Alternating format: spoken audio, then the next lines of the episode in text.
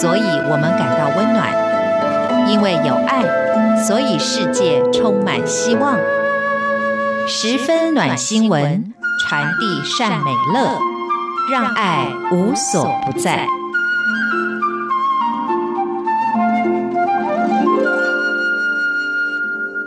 各位亲爱的听众朋友，您好，欢迎您再一次的收听十分暖新闻，我是李正纯。我们今天要跟大家分享的是永远跟苦难者同在一起的潘尔温神父的故事。潘尔温神父是在一九三六年出生于比利时的一个小农村。父母亲都是非常虔诚的天主教徒，从小他就跟着父母在教会熏陶之下成长。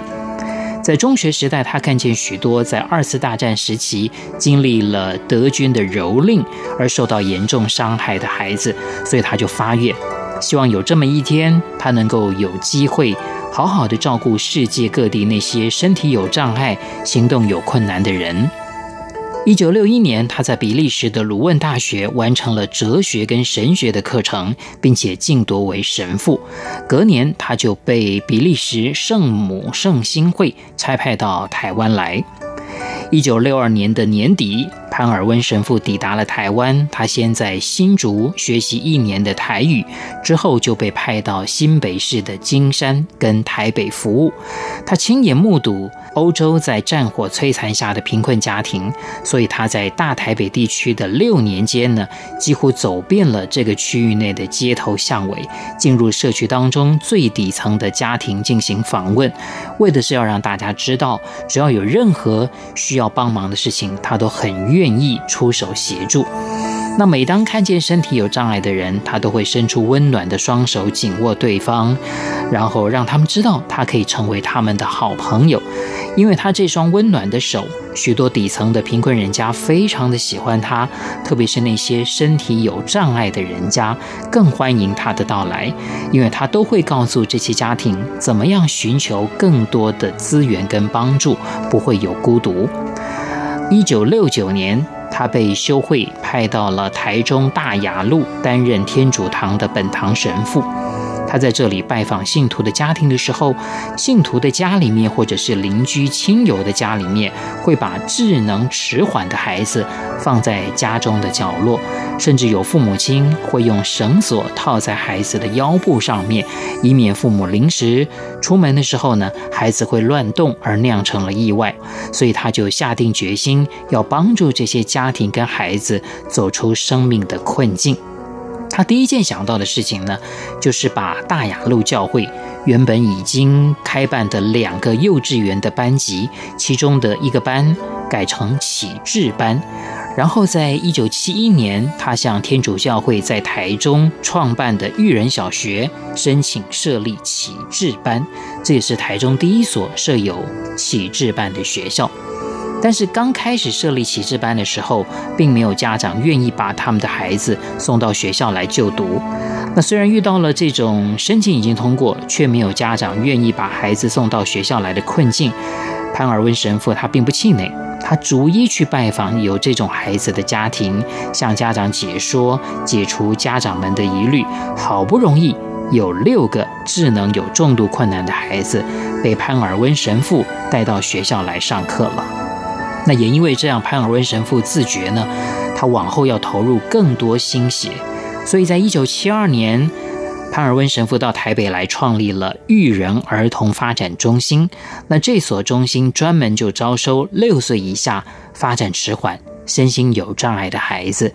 潘尔温神父认为，孩子最重要的是父母，没有任何人可以取代孩子从父母那边得到的爱，所以他坚持。育人儿童发展中心只办日间托育，父母亲呢必须这个下午啊要把孩子带回家里。那么在日间托育的时候呢，中心会帮助孩子学习怎么样生活，那也提供咨询服务给孩子的父母。那为了照顾这些身心有障碍的孩子，让这项工作能够在台湾推动得更顺利、更周全，潘尔温神父特别在一九七三年回到了比利时的母校鲁汶大学去进修特殊教育的课程。当他学成回来之后，就被修会改派到台北教区来工作。那接下来的时间呢，他在同样由比利时圣母圣心会创办的光仁小学、光仁中学开设了启智班，也在育人启智中心继续的推动教育工作。那其实潘尔温神父会这么样的积极投入关心发育迟缓、智能有障碍的孩子，原因是他在一九六九年在台中大雅天主堂当神父的时候，有一次。跟一位来自美国的神父聊天，发现双方都有个共同的背景，就是家里有智能障碍的手足。那这位美国神父，我们之前也介绍过，就是有台湾特教之父之称的甘惠中神父。他有一个妹妹，就是迟缓儿，要上学很困难。那潘尔温神父呢，则是有一位智能有障碍的哥哥。那么他把这种将心比心的心境，用全部的心力。推动台湾的启智教育，就如他所说的，传道者或者教会去关心社会边缘或者是被忽视的人，并不是为了传教，而是为了爱，而这种爱也是一种社会责任。那为了让智能有障碍的孩子受到更多保护跟更好的教育，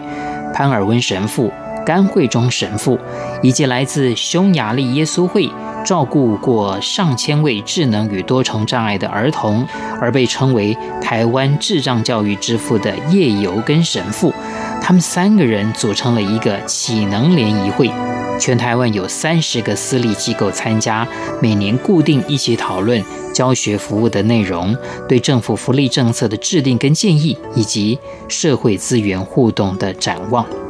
那一九七七年，潘尔温神父又在台北的柳州街天主堂的二楼创立了十六岁以上智能障碍者的职业训练以及就业辅导中心。他把这个训练所定名为育人启能中心，那后来改名为育人儿童发展中心，并且向台北市政府登记成为第一个正式立案的私立启智机构。那这对台湾社会服务工作来讲，又是向前迈进了一大步。一九九零年，潘尔温神父到台北的万大路的玫瑰堂当本堂神父。由于对社区的关心，他发现到常常有街友到教堂去祈求食物，寻求协助。潘尔温神父就开始查访万华地区街友的生活动态。他放下身段，亲自跟街友交谈，也设法辅导他们，帮助他们各种生活需要。潘神父想到的方式呢，就是先跟台北市政府这个社会局来洽谈，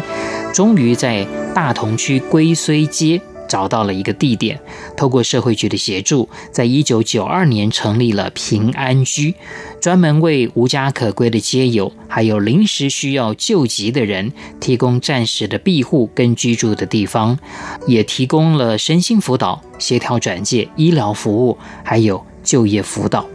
那平安居的设立，让很多因为工厂突然关闭而失去工作的人，从南部上来还在找工作的人，甚至是情感失意、临时离家出走，或者是面临突发事件的人，都可以获得暂时冷静的空间。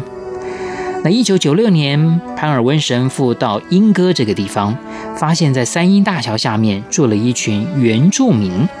当这些原住民听到政府要拆他们搭在桥下的房子的时候，他们跟潘尔温神父说：“哎呀，他们做工赚的钱很少，租不起房子。那现在要拆房子了，那该怎么办呢？”他倾尽了所有力量，帮助这些年轻人寻找工作，同时推动善心人士跟教会信徒去帮助桥下的原住民。那潘尔温神父的种种贡献，很快就传播到台湾各地。有人给他的评语是，他对贫困弱势者的这个行动跟关怀，比他在传教工作上面付出的还要多。这却让许多人在生命最脆弱的时候，获得了最大的支撑力量。